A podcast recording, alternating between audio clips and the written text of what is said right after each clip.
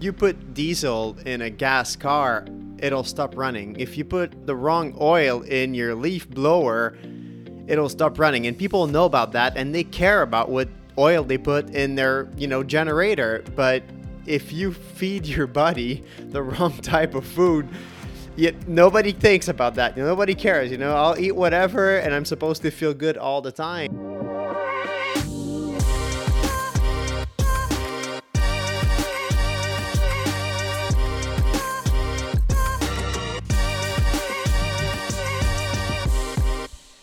Hello, everyone, and welcome to the Fever Talk podcast. My name is Magali, and over the last few weeks, we maybe you've been accustomed to getting the Muddy Mondays podcast on each Monday, but also if you've been following that series, you know that I'm currently not racing, and David and I are not at the events. So we've had a lot of support from the cyclocross community to get those Muddy Mondays episodes coming out. Um, but right now, I felt like I wanted to leave everyone concentrate on the World Cup, and so I didn't bother anyone to ask them to send send me some snippets from the event. We'll be back at that soon because uh, health is going better. We've started training a little bit more, so I'm confident that we'll be able to get back to the event soon. But we still wanted to keep the tradition alive of having a podcast episode on a Monday. So today we share with you something that uh, we did this week, which is uh, a food inflammation test that we've done. Um, because we thought if we're going to be at home, might as well reset and investigate each area to see every place where we could improve. So here's uh, the food inflammation test result that we received, and it was really surprising from David and I, for David and I, and we've done that a week ago, and since then we've been cutting on foods that we've we've been used to eating every single day. So it's been an interesting process, and we want to take you in with us on that process. So, without further ado, here's the conversation we had with pe- the people from the Feel Good Lab company who helped us with this food inflammation test. So, I won't tell you more because the episode tells everything about it. Thank you for listening, and I'll catch you after the show. We have the Gresh family today, Ryan Gresh and Gene Gresh. Thank you for joining us, um, talking to us from uh, the Feel Good Lab. And it's really fitting that we're talking to you guys today because the if anybody has been following what David and I do, what we do for racing and, and the previous podcast, we haven't both of us haven't really been feeling our like ourselves um, for the last three months. So it started since we got COVID, but we're not convinced it started there. Um, and right now we're in the process of doing all kinds of tests to figure out what's going on with our health. So we've done some blood tests, some stool tests. We're working with microbiologists to figure out if it might be long COVID or what it could be.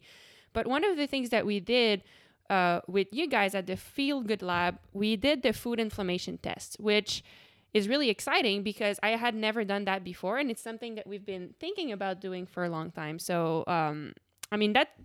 I mean, thank you, thank you for allowing us to do that, and thank you for being us, we being with us today. We will go through all the results uh, that we just got. We'll go through that with you guys. But first of all, I would like, um, I would like to to ask you if you can introduce yourselves to to the audience. Yeah. So, like you mentioned, um, this is my dad, Gene, and uh, we started the Feel Good Lab about six years ago. But really, it's all of the work that he's been doing for 30 years. In fact, my grandpa was a pharmacist. You know, all my aunts and uncles, my brother Mike is a pharmacist. It's the family business. And I actually went off into a different industry.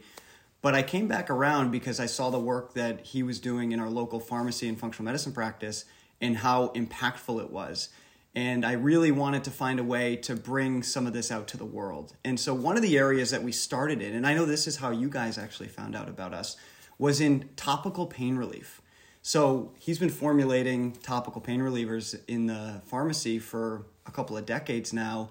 And the reason topical is so important in pain relief is because you're not delivering all the potent medicine orally through the entire body, you have a localized issue that may be caused by out of control inflammation or oxidative stress. But if we can deliver the medicine right to the site, we can reduce side effects and increase efficacy. And so he had developed a prototype that turned out to be our natural pain cream. and eventually turned into our sport recovery lotion, which is a product I know you guys use. And I had heard some of the results that he was getting locally, and I said, Dad, we got to bring this amazing product out to the world. And so, slowly, what the Feel Good Lab transformed into isn't just the topical pain relievers, but we call it fighting pain with wellness. And we were looking at all the work that my dad and brother were doing at the pharmacy that wasn't just the pain relievers. It was how do we improve our overall wellness so our body can actually respond when it gets injured or when we're not feeling well. And so we launched a line of clinical grade supplements and eventually our food inflammation test because these were the best tools that they were using getting great results. So I'm going to let him take it because he's really the brains of the operation. I'm just the, the one that's excited to bring it out to the world. well, um, thank you, Ryan, and, and thank you for having us. Um, a little bit about myself. Um, I am an, a conventionally trained pharmacist, and my first 15 years of practice, I was practicing totally conventional pharmacy.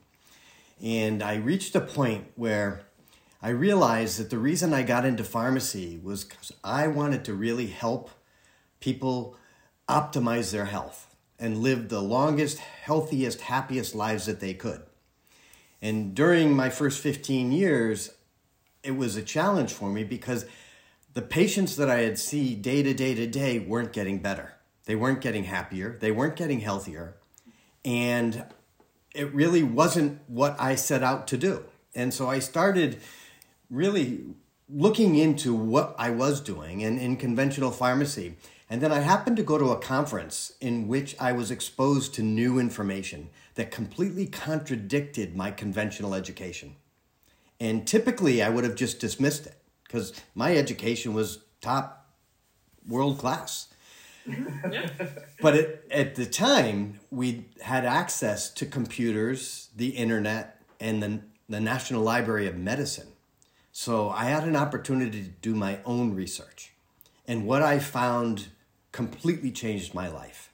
The science not only supported the new information, but as I dove deeper, I found more and more science that kind of disputed what I had been doing for all these years.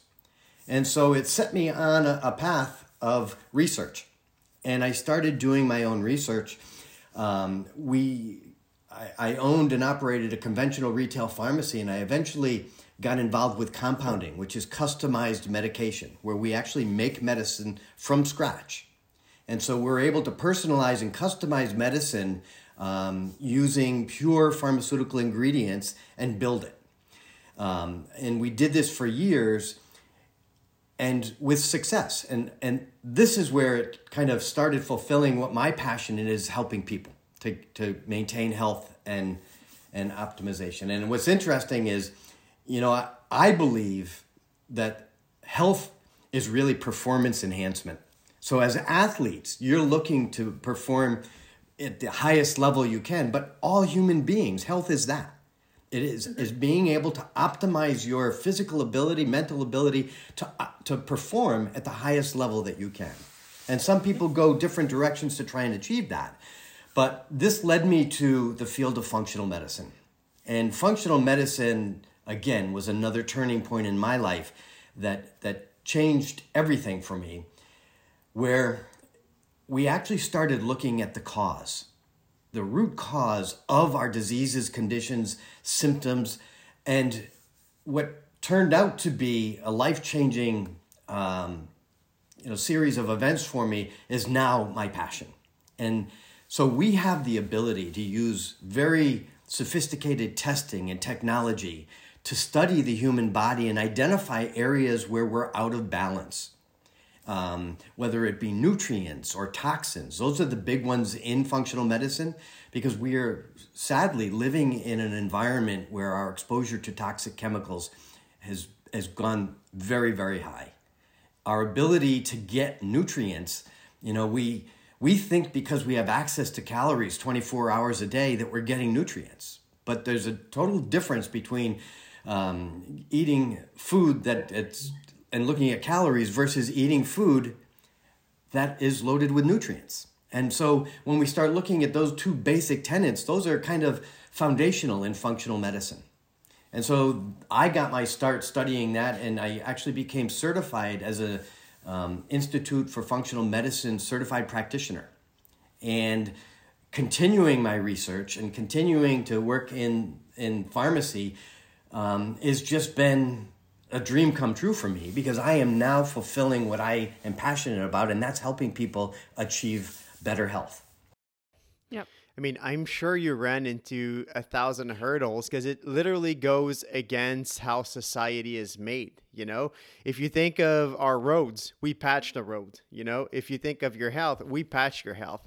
Like nobody thinks about if you're trying to if if you're trying to get better, like you have to have an issue to try to get better. Like, no, you can probably just try to be better and then, you know, skip all the issues or, or be immune to all these future diseases but that's just not how life works you know in most of most of society now like i'm sure it was hard to kind of explain that to people You're, you're and absolutely probably right. change from probably change from just patching to as you said going to the root of the issue and finding out like what's the main problem of all of this W- What's interesting is, um, you know, doing all this research that I do and hearing the words like follow the science or evidence based medicine or, or this and and you know I I I was trained thinking that I was trained by science, but what I was trained in was biased in order to fit whatever the conventional medical model is. Um, and so learning that was a, a tough lesson, but it also opened up a new world where I can actually get in um, with technology today and study what, at a cellular level, what's going on in the human body. And there's a lot less bias in that type of study. So we can actually do this and hypothesize all right, if this is going on in a healthy cell or tissue, what's the difference in an unhealthy cell or tissue? And there's so much evidence now to show that we have this these means to identify these, and then we look at what are our tools available. And and again, I look at nutrients. I mean, it's amazing how nutrition has an impact on our health. And then you know, we talked about toxins. Those are the two things I'll you know focus on. But it's just amazing to me that you know we're constantly battling this in our, our physiology. And if we provide the body the tools and remove some of the harmful toxins, the results are unbelievable. And what really got me was we were able to take conditions that in conventional medicine there is no solution for and normalize results. So some would say cure. I don't use that word too often because, you know, all of a sudden you get labeled a, a heretic and a whatever. but when you can actually reverse a condition and normalize any biomarkers that are related to that condition, that's amazing, especially in conditions that are typically they just progressively get worse. And we consistently started seeing this happen in the patients that we work with. And you know, to me, that is fulfilling. That when we can use this science and technology and accurate information and apply it today to human health and get the results we're getting. So when you look back and say, well, if we can do that and reverse some conditions, can't we use these same tools to prevent these conditions from happening? And that is my belief today. And, and that fuels me. You know, I'm pretty close to retirement age, but I don't see retirement in my future. I mean, it's, if, if I can can do anything is continue the research and just continue to to share this and these results and i uh, i really thank you for the opportunity to share them today yeah I think And- that you know that one of the funny bits is that we if you put diesel in a gas car, it'll stop running. If you put gas in a diesel car, it'll stop running. If you put the wrong oil in your leaf blower, it'll stop running. And people know about that and they care about what oil they put in their, you know, generator. But if you feed your body the wrong type of food, yet nobody thinks about that. You know, Nobody cares. You know, I'll eat whatever, and I'm supposed to feel good all the time. And and I think that's a weird aspect of society. You know, where we care more about what we feed our our actual items and what we feed ourselves, and we don't see this as some sort of medicine. You know. Yeah, and to to feed on what you just said, David, it's also I mean, each of these engines you talked about use a different fuel that is personal to this particular engine. And I think it's the same for the human body, where, and that's where it's interesting to do the food inflammation test because, as I mentioned recently, I've been struggling with health and I've seen many different professionals, and, and everyone and I appreciate their help because everyone wants uh, has the best intentions, but everyone tells me you should stop eating this, you should stop eating that, you should stop but I don't know. Maybe maybe it's not exactly that. You know, maybe for you you had to stop eating um I don't know, milk products, but maybe for me it's something else and and I think that's where it gets interesting because if you do the actual testing, you can personalize um, how to help someone uh, individually, I guess. What's really interesting about the test too is, you know, we've done a couple hundred of these. Pretty much every single person has a food that's labeled as healthy that shows up as being potentially pro inflammatory. And so it doesn't mean the test is 100% accurate. But out of all of these data points, what we're learning is every individual is different. So, you know, as an example, we really believe in curcumin, which is a component of the turmeric root, which is used as uh, to support healthy inflammation. In fact, we, we have a curcumin product that we sell. But some people show up with turmeric or curcumin as being pro inflammatory when it's known, you know, to be used for centuries for the exact opposite. So it's really important that there's no one size fits all and at the end of the day, you're going to know how you feel by making these changes and it's really great because you're so in tune. You do the testing, but you also because you perform at a high level, you're going to realize what a 1% difference is. Yeah. Oh, we feel it right away, you know. If we eat something that's not that we don't digest 100% well we it's not like we sit at a desk and don't feel it we're out there at 200 heart rate so it, it literally comes back up you know we feel it yeah um, i mean I, I think it'd be really cool to dig in into those results but first i i I'd like to just point out something to people that are listening and that might know all your products. Gene, all the products that you made are with natural ingredients, right? Um, and I think, can you explain why that is important for you? Well, in in the Feel Good Lab, yes, we try and and and choose natural products that you know nature has provided. You know, it's interesting as a pharmacist, I learned many many drugs were designed based on what already happens in nature. And and they try and develop new to nature chemicals so that they can patent them and we call them drugs, pharmaceuticals. But the, the reality is there are so many natural products that actually have this these mechanisms available and they're not as potent. In other words, you get a pharmaceutical, it completely blocks pathways where in nature there's a it's kind of like the the Goldilocks effect. There's it's too soft or too hard. You know, it's it's too strong or too. No, in nature, there's a way. It's a balancing effect that the, these uh, natural products actually work in conjunction with you know, even whole plants and things like that. So the more we learn about um, these natural products, the better we feel about using them. Now, in our compounding pharmacy, we still use pharmaceuticals, but we're able to customize the dose and match it, hopefully, better to the individual, you know, versus the one size fits all. And, and I totally agree with you what you said about diet. What I've learned is there is no one size fits all diet for everybody. It's, it's really very unique. And I'm also studying genomics. And what we're learning there is our uniqueness actually sets us up for a lot of these differences. And oh, wow. it's, it's really fascinating. So we have um, the ability to, uh, I would say, customize diet, nutrition, nutrient levels um, to the individual using today's tools and technology. And then, as Ryan said, you know, we're excited to work with you because you are in tune with the the effects of pretty much everything you're doing. You're measuring a lot of, of metrics that actually give you feedback on how you're performing. Um, and so that's wonderful, in my opinion.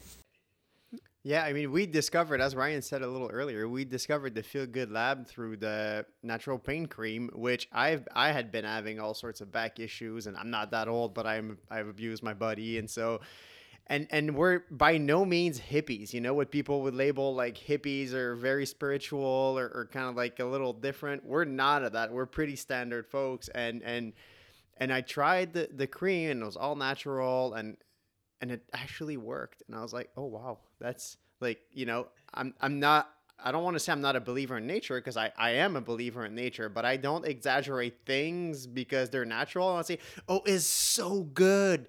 Like because it's natural. No, like Advils, you know, they really work too. You know, like I like some of the some of the pharmaceutical really works, and then the cream really, really worked for us. And and so that's why at some point we reached out and said, "Hey, you guys are doing amazing stuff. We'd love to work with you guys." And and so, I mean, if if that food inflammation test is as good as the cream, I think it, it might be a good game changer for us. Yeah. And I mean, if we if we jump in and look at the results, I guess first like I think it'd be probably helpful to explain people how how does the test work. I mean, on our side, we just did it and it was really easy. We received the package by mail. We had to pinch our finger, put some blood, uh, like a little bit of finger from the tip of our finger. Sorry, a little bit of blood from the tip of our finger on a sheet. We mailed it and then we got the results. So it was really easy. Um, but how does it really? How does it work on your side? Like, how does this test yeah. work? and we got to just go visit the lab uh, just a few weeks ago, and and because we work really closely with them. So the first thing that I want to say is there's a lot of tests like this out there on the market, but we chose to partner with this lab because they do things a little differently, and they have a really special patented approach. So many tests do what's called a food sensitivity test, and they measure what's called an IgG response, with which is immunoglobulin G. So fundamentally, it's the, the body's immune system saying, we see this food protein, not where it's supposed to be, and let's react to it. Well, oftentimes there's two problems with that. One is you're looking at one signal. So in science, when you have one signal, the potential for a false positive is very high. And the second is, is it doesn't mean that there's really that negative repercussion. The body might have been able to deal with that food protein. It doesn't mean that there's this, and what we're looking for really is that inflammatory response. And so what the scientists up at KBMO developed was a patented test that in the same panel, they look at the IgG response because it is important to say that the body is reacting. But they also learned that there's this thing called complement protein C3D. And when that is present at the same exact time, it means that you have an increased inflammatory response. And then they don't just measure it as a green light, red light. They actually measure the severity of it. So when we get into your test, you'll see that you have 4 plus, 3 plus, 2 plus, and then you have some 1 plus which are the things that don't respond very much. But it allows us to really have an idea of which foods are causing the biggest problems, all the way down to which foods are probably healthy for you to eat. But the bigger thing is because our test looks at two signals, you get a higher, you get a 95% confidence level. So as you, let's imagine you mentioned that you have cod in the fridge tonight, and we'll talk about it in a minute, and cod showed up. But let's imagine you had 30 foods come back and half of them aren't even relevant to you but all of a sudden you have to make these changes. And how hard is it for most people? You guys are a little unique because you're very motivated but most people are like i'm not going to cut out coffee or cod or gluten or dairy or all of them at once. How am i going to possibly do that? So by giving you the two signals we actually are able to reduce it from say 30 40 foods to just maybe the top 5 to 10 that we really need to focus on that allows you to be more actionable and really get the results that you need Absolutely. And okay, so I, I think I think let's dig in because it, and and I want to tell the listeners I'll post my results. So if you want to like go see what's really going on after listening to the, this podcast, like they'll be available. Can I can I um, just give a little bit background on why this test also? Absolutely. So so in functional medicine, what I've learned is it's never one thing. In fact, it's likely to be many, many factors that are contributing to our disease conditions or symptoms. And in fact, there are three major processes in the body that are driving almost all of our degenerative diseases and conditions and symptoms.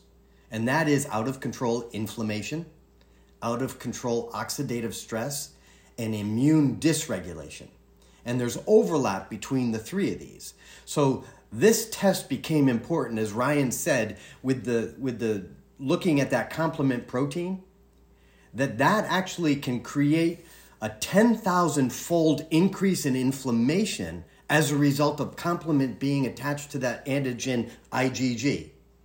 And so you really are getting the bang from your buck when you actually can identify that as being a major inflammatory contributor. And so, if you can identify these foods that we sometimes think are healthy and eliminate them from your body, your body no longer is going to be creating that amount of inflammation that's creating a burden in the body. So, almost all degenerative diseases that are driven by inflammation that's out of control have a chance to improve. And performance has a chance to improve. And as Ryan said, we've there hasn't been one single patient that we've run this test on that hasn't had a surprise food show up. Everyone has foods that are creating inflammation that we don't even know. Now, David, you also said that you're in tune with your body and you know pretty much right away sometimes when you feel you've done something that's not beneficial. One of the problems with IgG food sensitivity reactions, they can be delayed. So they can be hours to days later before that inflammatory response. So you could eat codfish today and not see that inflammation occur for three days. And how would you ever know that it was the codfish that you ate three days ago? So the no How chance you- you could know. yeah, it's there's there it's gone. You have no idea. You have no idea. So it's very hard to measure. Whereas, you know, a food allergy is an immediate reaction, but it's it's it's actually mediated by a different immune globulin. And so it's an immediate reaction. Food sensitivity and food inflammation can be delayed, and the inflammation that results from that one insult can last weeks. So it's really the, the benefit of identifying it using this test is really exponential in how it impacts how you feel. And it might take two to three weeks for you to actually see the benefit because if you're consuming any of these foods on a regular basis, sometimes your body doesn't know what it's like to be without that inflammation because you're eating it every couple of days. Yep. And I mean, Can, can you also feel it right away? Because some of the stuff on that came back, I mean, let's say positive on on my um, on my results when I I mean, and we that we can tell people we got the results literally two minutes before the call, so this is all new and exciting. But I got scallops as one of my kind of like top to avoid food. And as soon as I saw that, I told Mags, "Wow, I remember being sick on scallops a few times." and like avoid it for you know being sick feeling like shit the next day and then uh, avoiding it for a few months until i guess i forgot about it or you know my body forgot about it and then i had it again and so can that stuff be as quick as that too can Absolutely. Absolutely. So it's also interesting. We're only measuring one mechanism that foods can influence the body. There are many, many mechanisms that the food can, and, and so you might have um, another mechanism related to the scallops, or you might have such a, a reaction that you notice it right away. It just occurs very quickly in your body.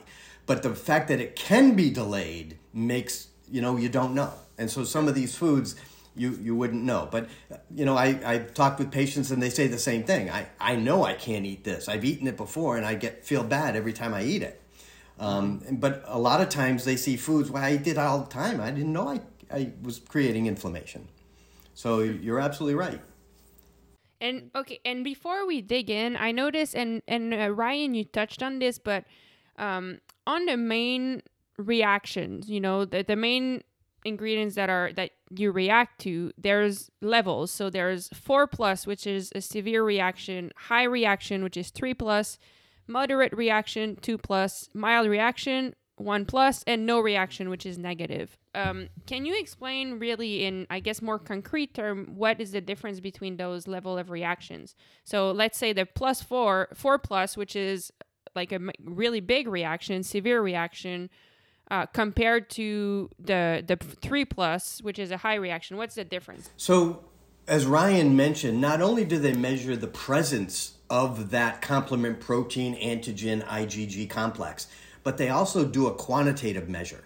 So they see how much of it is there. And again, that's relative to the severity of the inflammation. So when it's a 4 plus, that is a significant inflammatory food. A 3 plus is, is less, a 2 plus is less than that.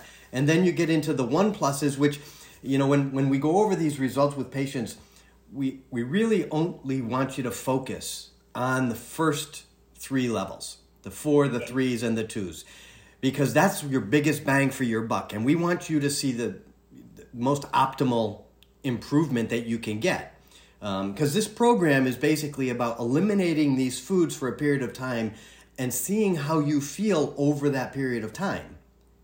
And then the possibility is that you can reintroduce one food at a time to see how it impacts your physiology or how you feel. Okay. Does that make sense? Yeah, that yep. makes a lot of sense. So now that we understand really how how the tests work, why why it's important to do it, and what are the differences between the different reactions. I mean, you mentioned that there were some food that would be that would be like hard to you know that it's there's food in there for me that I eat every day. And as you said like my body just probably doesn't know how it feels not to have it because there's it's stuff that I eat so much. So for me in the for, as an example in the severe reactions I have whole wheat and canola oil. Canola oil honestly I never eat it so not really a problem but whole wheat um, can we dig a little bit into that because I mean, I I've been baking bread for ten years. Uh, yeah, you know, we eat, bread. we eat bread more than almost anything and, else. So. And like, I'd be interesting to talk about that because does it matter what kind of wheat? You know, could could that be a difference? And like, how how to interpret that results? Like, I'm I'm really willing to try and not eat it and see if there's a difference because I mean that was the whole point.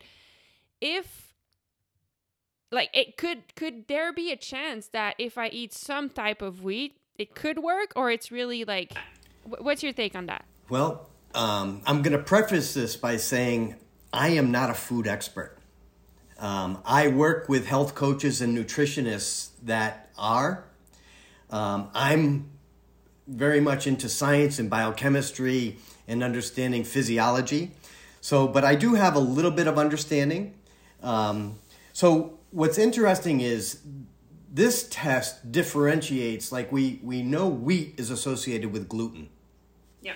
And this particular test looks at whole wheat and then it looks at wheat gluten. And okay. so you didn't test positive for wheat gluten. Nope.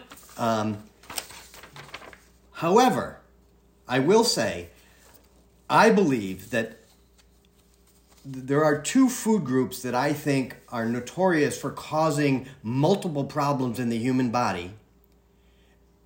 Not always measured on this particular test, but they have many different ways of causing problems. And wheat gluten is one of them. Yep. Um, we have completely changed um, the wheat in this country. It does not even resemble what old world wheat is. And there's a big difference between wheat in this country and wheat in Europe, for example. Yeah. And uh, another component of this is in our country and, and less in many other countries, before they harvest the wheat, they spray a chemical called Roundup on it. Right before they harvest it. Roundup is glyphosate, which the evidence is coming out that that herbicide it's being used as a drying agent on wheat but when it gets into the human body, it disrupts our bodies. And it, it actually is associated with what's known as leaky gut. Mm. Are you familiar with leaky gut?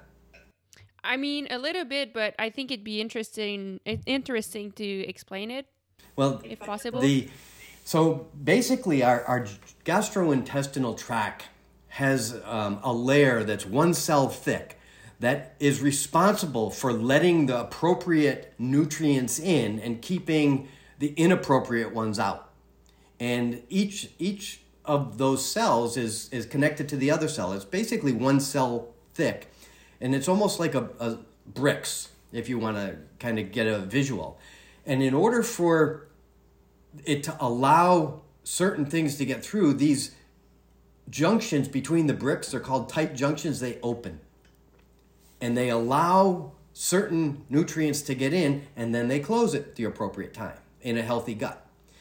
What studies have shown is the glyphosate interrupts this tight junction mechanism and it, it basically becomes inappropriate, allowing things to get in that wouldn't normally get in. I think this is the source as to why we're reacting to a lot of healthy foods. In our society, we are all exposed to, to toxins like this, but there's science to support the fact that glyphosate directly inhibits a chemical, and we'll talk about it later in your result, called zonulin. And zonulin has been associated with how these tight junctions open and close. Okay. And so, Yeah, yeah. so I believe that basically in this country that it's not a healthy thing to consume wheat, and it may be uh, just because of the glyphosate.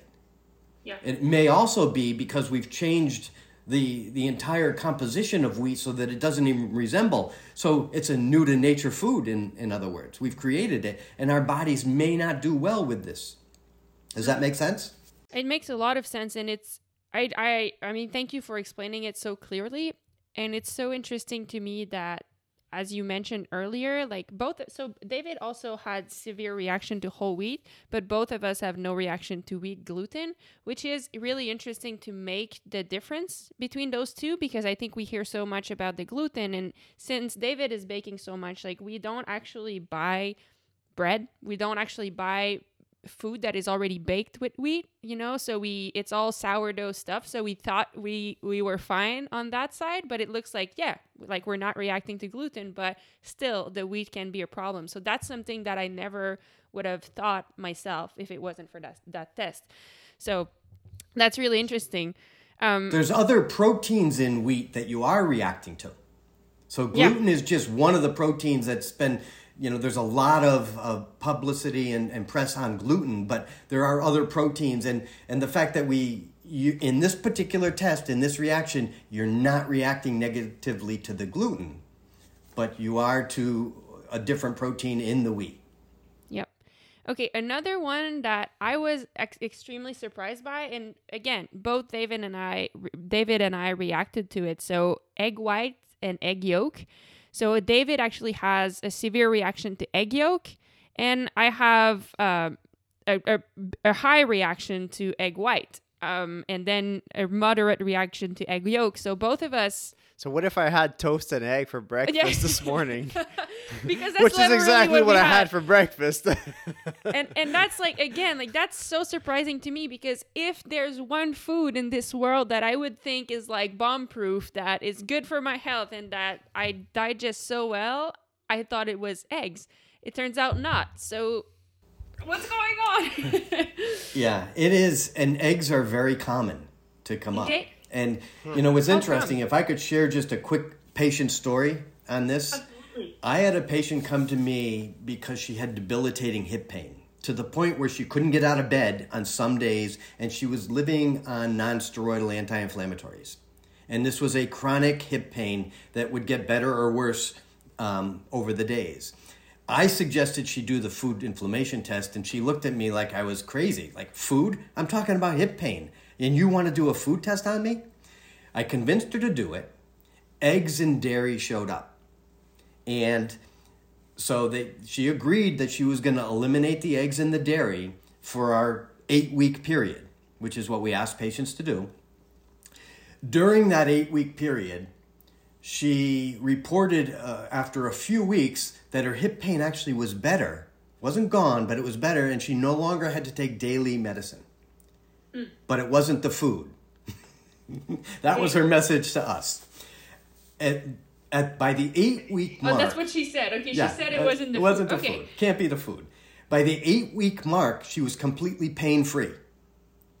The hip pain was gone, and she actually said, "I've been trying to lose weight for years with all these diets and calorie restriction and this. The only thing I did." Was eliminated these foods that you asked me to eliminate. I didn't pay attention to calories or anything, and I lost 14 pounds. That's crazy. So she had, you know, an inflammation is kind of tied to weight loss resistance. So, you know, this was a patient that I learned from. She had an opportunity to reintroduce her foods at the eight week mark. And the first thing she introduced was the dairy, and she did fine. She had no reaction to the dairy. So she reintroduced the eggs. She called me back within two days of reintroducing the eggs and said the, the hip pain came back with a vengeance. Put her in bed. I said, I guess you might want to eliminate eggs. She did. The hip pain completely disappeared, and she's been pain free for two years now. Incredible. And so what is it with eggs? Is it is it again something that we've denatured how eggs are being produced, denatured like what the the chickens are eating? I Like, think it's you- the leaky gut phenomenon. Yeah. that and in her body her immune system highly reacted to the eggs. And and again it was a four plus reaction. And so it was a significant inflammatory event in her body that she probably had some other predispositions in her hip. It's not like it just oh the eggs targeted the hip. But there's other things going on. And when you increase inflammation what we've learned with chronic pain the difference one of the difference between chronic pain and- acute pain is the inflammatory level in the tissue stays up in chronic pain. So you don't have the ability for the inflammation to drop and the acute pain turns to chronic pain because it's driven in part by inflammation in the tissue.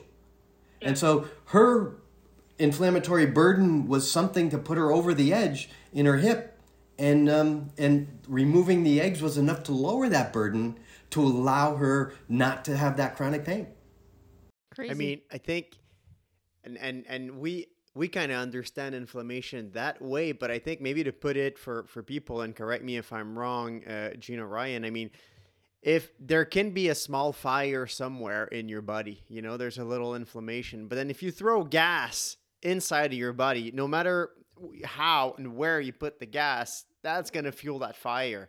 And so maybe for that lady, there's a little fire in her hip and then whatever she was eating, eggs in this case, um, was just you know putting gas on that fire. Basically. that's a great way to put it that's totally a great way to put it And something to maybe give you a little bit of hope about eating eggs again. Uh, Ryan, I have lots of hope. Yeah, yeah, yeah. So I have mean, all the hope in the world. You know, I did this test back in 2017, and I actually just redid it um, last week. So I just got my new results in. And when I did in 2017, I had eggs as a two plus. I still cheat every now and then. I went clean like right after doing the test back then. I had some serious stomach issues though. So gluten, dairy, eggs were like I had to cut them out, and I was eating pizza every day basically, right? So I did that. I redo the test, and two things actually. One is this test also measures leaky gut, so we'll get into that. Um, the new test that you guys did actually has the brand new leaky gut panel, which when I did it originally had only one marker. Now we have six markers for leaky gut because we're finding that that leaky gut component might be a precursor to why the foods are actually causing the problem in the first place. Uh-huh. The Yeah. benefit is I had like severe leaky gut. I even had to go do an extra test to really even dig into that. And the doctor we worked with said, like, you need to take this seriously or this will compound by the time you're 40, 50, 60, and it's going to be a really big problem. Well, I just got the test results back, and my leaky gut, I didn't show up for any of the six markers. Oh, so that's you you can heal your leaky gut, and that's one of the great things. The other piece is on the bad side is eggs went from a two plus to a four plus because I've been eating them a little bit, and I think I've cut out a lot of the other things. So I had a lot drop off because I think I've healed my gut. So my results changed a bit. They didn't change a lot, but I think it kind of like changed between the two plus and the four plus. They all were pro-inflammatory for me, but gluten and dairy were now a two plus. I don't eat them really. Eggs shot up to a four plus because you know my wife cooks me a bacon, egg, and cheese a couple times a week, and the benefit though is once you do heal that leaky gut, things have the chance to change. And so you'll be able to re-look at this after you normalize and maybe talk about a probiotic or some other things that can help the gut. But once you do that, we might want to retest and take another look. And the other biggest thing is we might be able to test for it, but at the end of the day, you're going to know how you feel. So when you take eight weeks off of eggs and say that's the thing you want to reintroduce first, that two week period, if you're really paying attention, you're going to be able to tell over that two weeks, if that's the only change that you make, how it affects you. And maybe it's okay for you to eat eggs. So just because it shows up here doesn't mean you can never have eggs again. It's just going to be important to recalibrate, give the body a break, and then reintroduce them and see how you respond. That's a good news. And I mean, because I also have coffee, which is a three plus for me, and it's something that I drink every morning. And again, like, and, and, not that I want to like touch on every little thing that popped up on my test because I think it would be interesting to go to the leaky gut, but coffee, you know, in sports, we often hear that and there's science behind it that coffee can improve performance. Um, and so sometimes like before a race, like an hour before, I'll make sure to to drink coffee or something. So here's I, here's my question though about the coffee. Is it coffee or is it caffeine? Um, so here I reacted to coffee. Would it be okay if I drink uh, tea, like no, I mean I was going Red Bull. well, well, Red Bull, yeah, or like de- but or on the opposite, like decaf, or is like is it really the coffee bean, or is it more the caffeine effect? So that's a great question.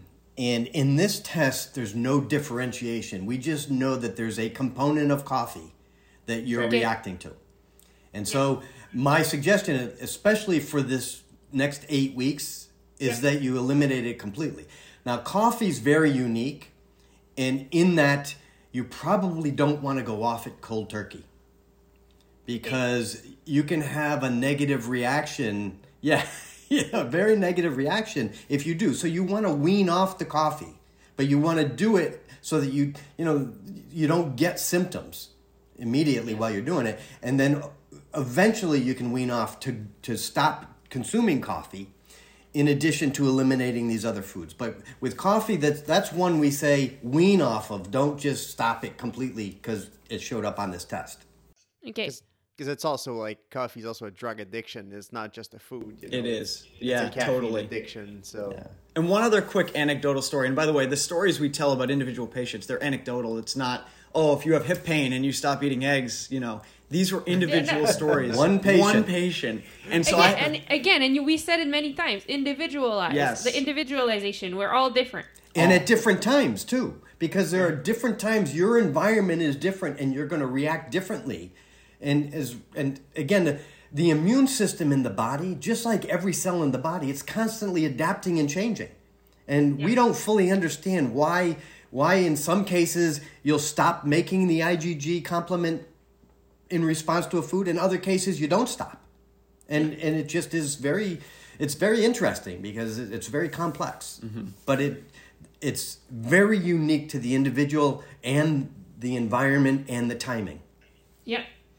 Yeah, I mean, I- and I'd love to hear your your ane- anecdote, Ryan. But just before, like to to to add to what you just said, uh, Gene, or to ask a question about that, um, you know, I've been working uh, with with with professionals about like the menstrual cycle and how to train around the menstrual cycle cycle, and one of the main thing that changes around the menstrual cycle is inflammation, and so and and and added to that, like I'm wondering if at some different times in the month for me, some food might have a biggest impact because of how my body might be inflamed because of the menstrual cycle, but also, and I, I mean, there's salmon here for me as a three plus, and I remember actually the last time I ate salmon was it was at my birth at my birthday because I really love salmon, but I remember it was a period of time where I was extremely tired. And I was I had been like working out a lot, working a lot, traveling a lot. I was running on fumes really. Um but I didn't know it yet, but I, now I know. I was running on fumes because I crashed a few day, few days after that, but then I ate salmon and the next day I felt like total crap. Like to the point where there was a race and I considered not racing because I felt my brain was foggy. I felt really dizzy and I thought like, "Oh, did I get like food poisoning with the salmon or anything?" But it turns out maybe I was just reacting more. Would that be possible because my body was just in a state of being super fatigued? absolutely the the body has so many different mechanisms some you know inflammation is necessary for us to be alive and so we have pro-inflammatory pathways in the body that happen in a healthy individual. And then we have anti-inflammatory pathways. And so there's a constant dynamic between pro-inflammatory and anti-inflammatory. And then you now take something like this and it, at any given time in your body that that balance might be up here or it might be down here depending on your cycle and other things. Mm-hmm. And then all of a sudden you add inflammation to that it kind of throws it tips it in the wrong direction and you feel the effect Hmm. Really? Okay, cool. I mean, it's I, I just think it's so interesting and we're learning so much. So thanks for sharing all that. Um Ryan, I'm sorry I, I didn't want to cut you off, but I'd love to hear what, what the, the anecdote you had to well, say. it's really quick, but it's relevant to kind of what's showing up for you. So I had a great friend. Um, she's a physical therapist. She's very active. I would actually consider her pretty much borderline elite athlete. She's in amazing shape. She did the test and she had coffee and eggs show up as her four pluses. Just like you, she literally was eating eggs three times a day. Like every day, it was part of her like routine to stay really fit. and she also was having multiple coffees a day. She was very motivated because she was having some GI issues, and she's actually lived with GI issues her whole life. She messages me. First thing she did is she cut out the coffee, but she was able to switch to matcha. So she was able to still get her caffeine, so it wasn't like, you know, this significant crash. But she basically went cold turkey from the coffee and the eggs. A couple days later, she said, I've never felt this good. And about two weeks later, she's like, I didn't know what it felt like to feel normal from Wow. a stomach and energy, you know, all of those different things. And so she's, I don't think she's probably had eggs or coffee, and she wasn't even motivated to go back. She saw such an amazing change. She's like, I, as much as she loved eggs, she didn't need to go back. I mean, why would you? You know, like I mean, I think it can be fun to retry, like Yeah, yeah, see yeah, if it course, works, and then if it doesn't, if it if it reacts again, then stop it. But I think it can be interesting to see, like as Gene said, if maybe at another timing it could be okay. So interesting to try again. Um, and if we dig into the the gut barrier panel now, like how does that work? Because I see here um, both of our results. David David didn't test uh, positive for any of those, but I did. So there's six different categories. How how does that work really? You, you explained to us a little bit was what, what was leaky gut, so we understand that. But like, how do these six different panels work? And yeah, So, in general, there are six biomarkers that have been associated with leaky gut. These aren't the only ones, but science has shown us that these six are associated with leaky gut. So, when you're you test positive for any of these, then and I, and I consider leaky gut because of our environment. I consider that all of us are on that spectrum to to what degree is dependent on you know so many different factors but with these biomarkers we can now see uh, and measure somebody who has maybe a little bit more of a certain biomarker that would would lead us to believe that they're a little bit higher on that leaky gut spectrum Okay. Okay, it's not an all or nothing, in my opinion. This is just a way to kind of categorize and measure and give us data so that we can actually take action on.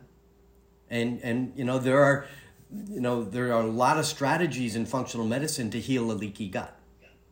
Okay, well that's good. At least there's a there's strategies. Yes, and so the the whole idea here is that you tested positive for one of the biomarkers called zonulin, and we we touched upon zonulin.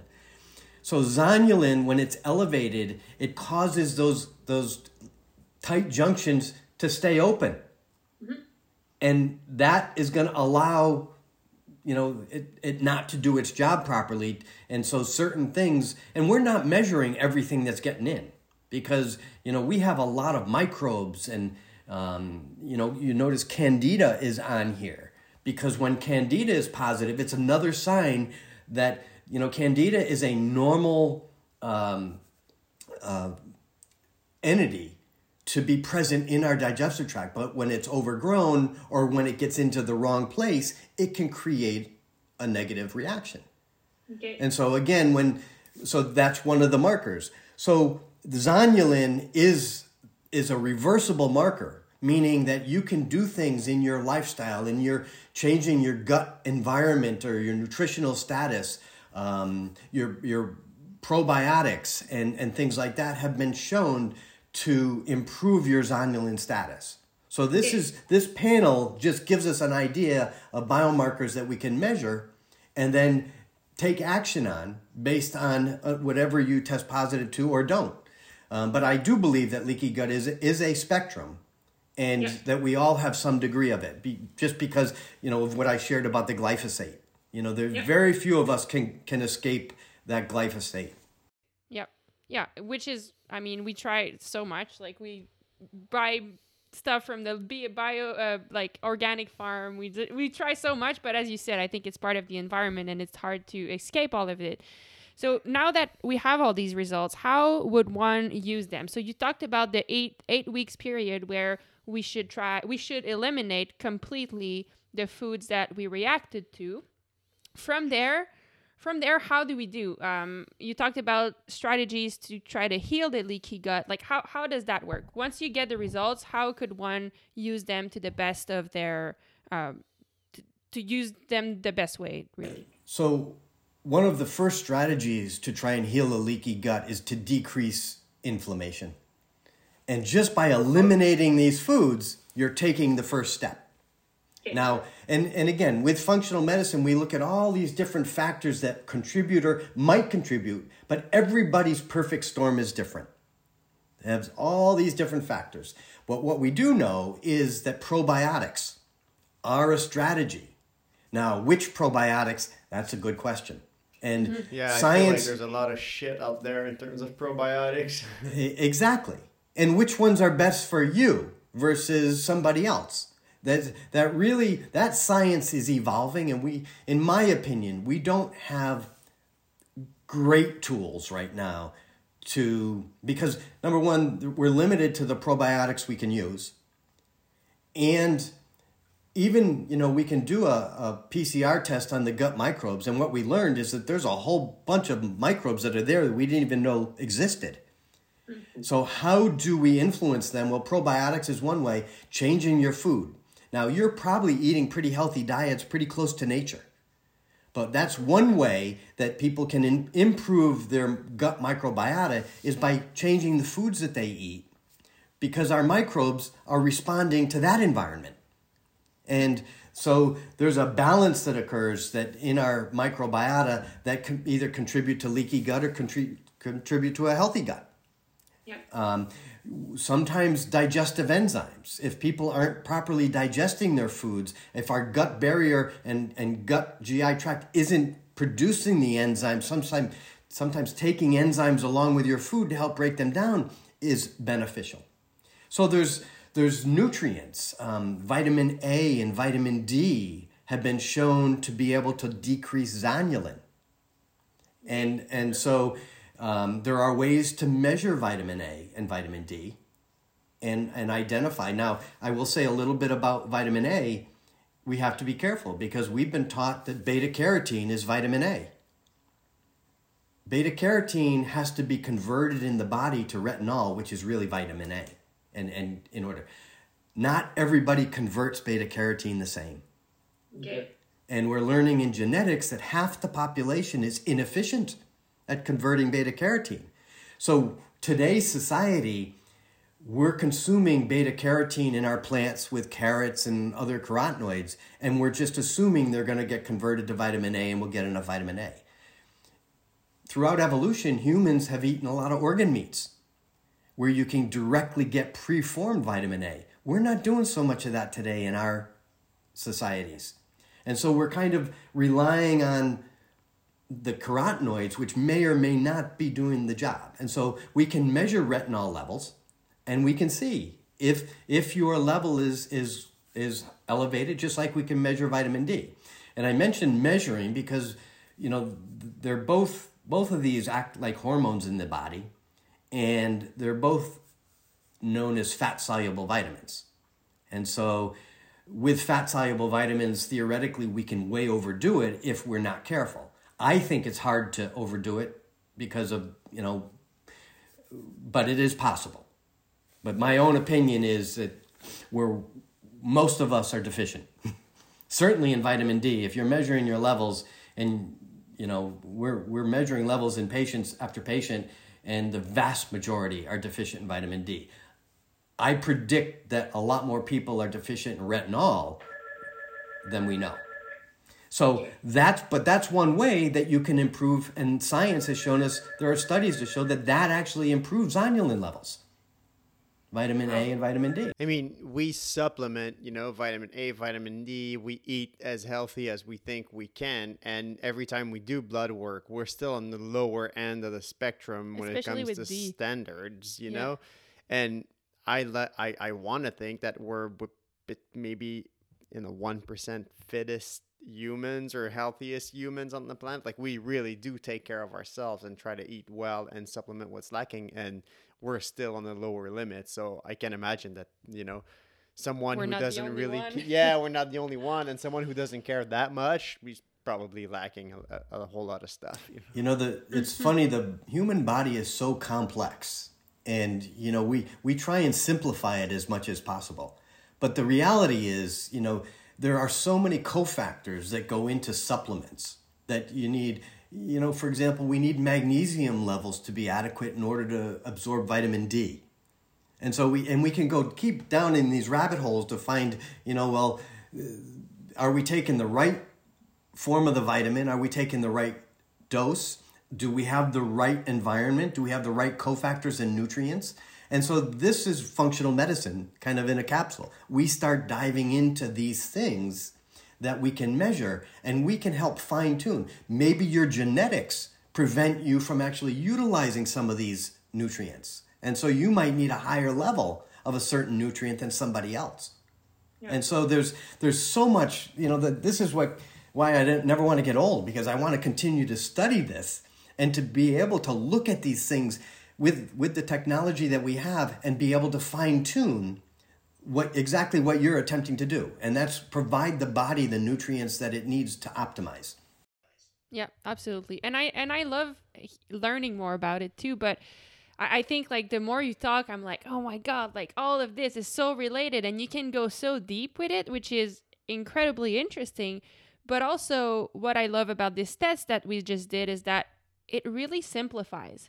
You know, it really simplifies for someone like us who is not a f- you know who is not a professional to be able to take actions to see what's going on and take simple actions towards getting better. And that's what i love about it. It's because as much as we can go deep everyone could simply do the test and get better by doing simple things. You know and, and as i said and ryan said there hasn't been one single patient that we tested that didn't get some result of excess inflammation in their body not one so you know the question and again you alluded to who wouldn't benefit from understanding what foods are creating this inflammatory burden in their bodies Yep, absolutely. And I guess like to kind of slowly finish on this note, maybe um let's say we take those 8 weeks where we cut everything down, see how we feel. Let, let's not just say it. Let's do it. I mean, we'll do it. Yeah, yeah. I'm just yeah, I'm just ex- yeah, explaining the situation we'll be doing. We'll do that for 8 weeks. See how we feel. See if we even feel like trying to reintroduce some foods. If so, try it, I guess you said one food at a time and really slowly, I'm guessing. Twi- sorry, for 2 weeks. Two weeks, one food at a time over two weeks. Okay.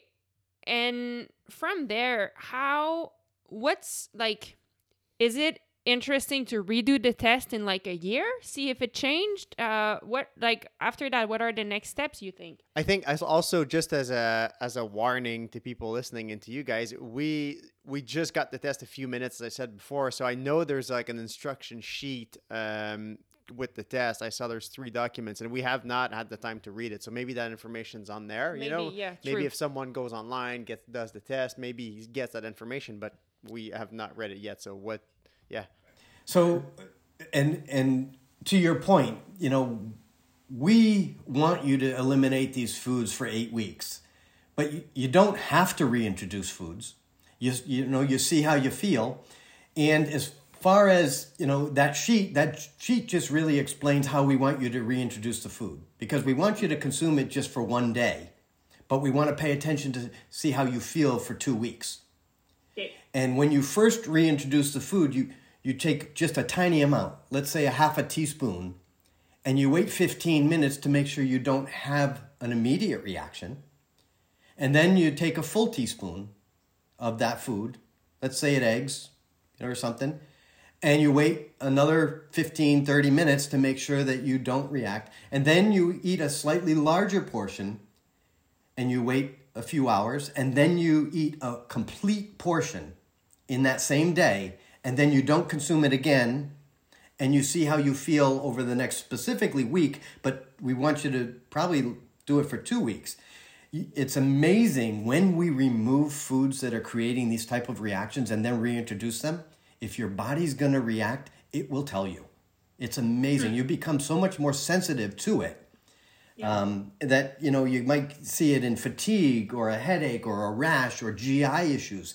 Any symptom that that shows up during that first week and then maybe two weeks, you got to start thinking, it could be this food. And as far as retesting, our bodies are dynamic. and our immune systems are dynamic. And what, what food you're reacting to today in this test might be different six months or a year from now.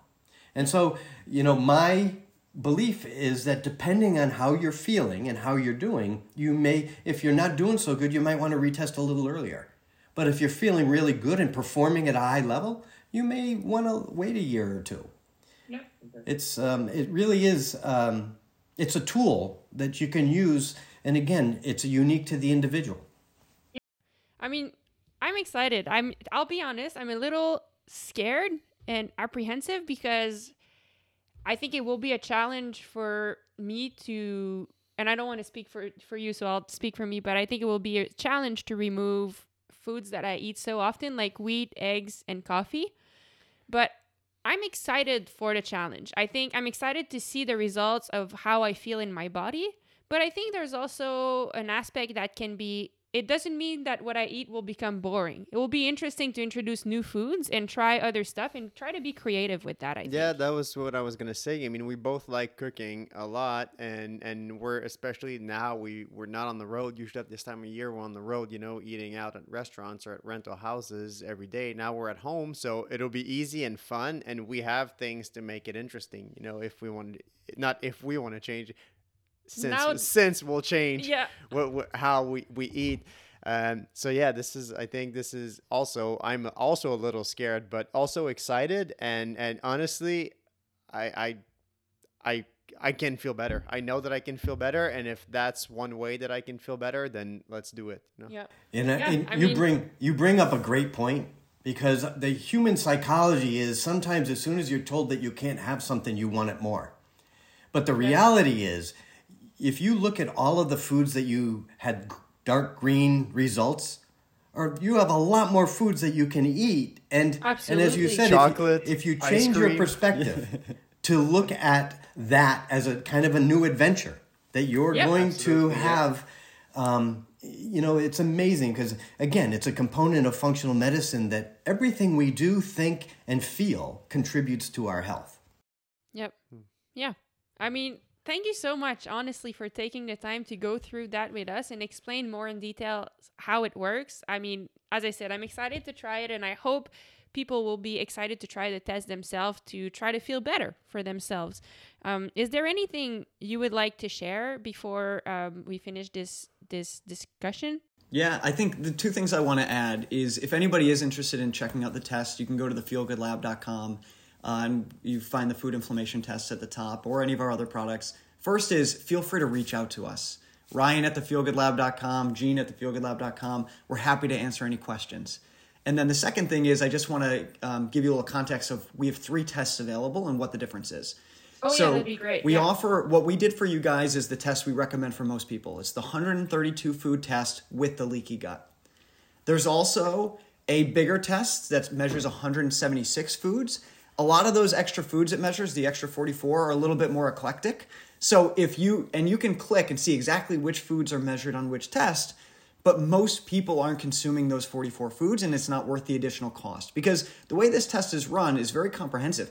They take your blood sample and they react it with each individual food protein and then they measure it. So you can imagine in the lab, it's a lot different to measure 22 foods versus 176 foods. That's why the cost difference. So, and the other test that we offer is a 22 food. That's the cheapest offering. It's kind of just to get started. It doesn't include the leaky gut panel, but it does include kind of the heavy hitters the gluten, the dairy, the eggs, kind of the main culprits that we find. And so it is still very beneficial. But we think that that 132, the one that we just went over with you guys, is really the sweet spot because it's looking at the majority of foods that you're going to traditionally see in your diet. But also, the big thing is that leaky gut panel. I want to say, what about we chat again in eight weeks? You know, I think it would be maybe do a little follow up on how we felt, what we've, uh, where we are, what we eat. I, what the hell are we gonna eat? But Yeah. uh, we'll see. yeah how we ch- i mean it would be interesting to see how we change those like Yeah. foods that are so basic to our nutrition right now and see how we feel compared to now Yes, we would love to, and we look forward to it.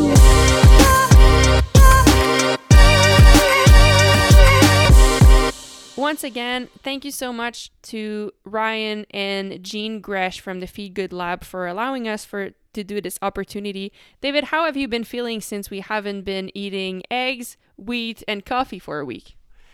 I mean, I thought the coffee was going to be a disaster, but turned out I got zero symptoms. I actually feel good and I feel more in touch with my energy level throughout the day. So that's pretty neat. Um, eggs and bread, I kind of feel like I look at everything that I can't eat, but I'm slowly switching my mind to, you know, thinking of what we can actually eat and what we will eat for the next two months. And it's exciting, except the shitty ass vegan pancakes I made last morning, which we end up throwing away. But wait, we'll, we'll, we'll figure our way through this stuff. Yeah. So, I mean, I kind of feel exactly the same as David said. It's been interesting trying to be creative with other protein source because we use eggs a lot for that. Um, but we'll figure it out. Um, we're we're also aware that this is not like a all in or all out all, all out kind of thing like we want to be smart with it but we also we really want to try that eight weeks trial and after that we'll figure out if this is something that we want to dedicate our life to or if if we want to go back to um, i don't know just a healthy balance so we'll see we'll keep you update uh, updated after eight weeks and hopefully the next time we speak to you is from a cyclocross event. Thank you for listening and have a great day.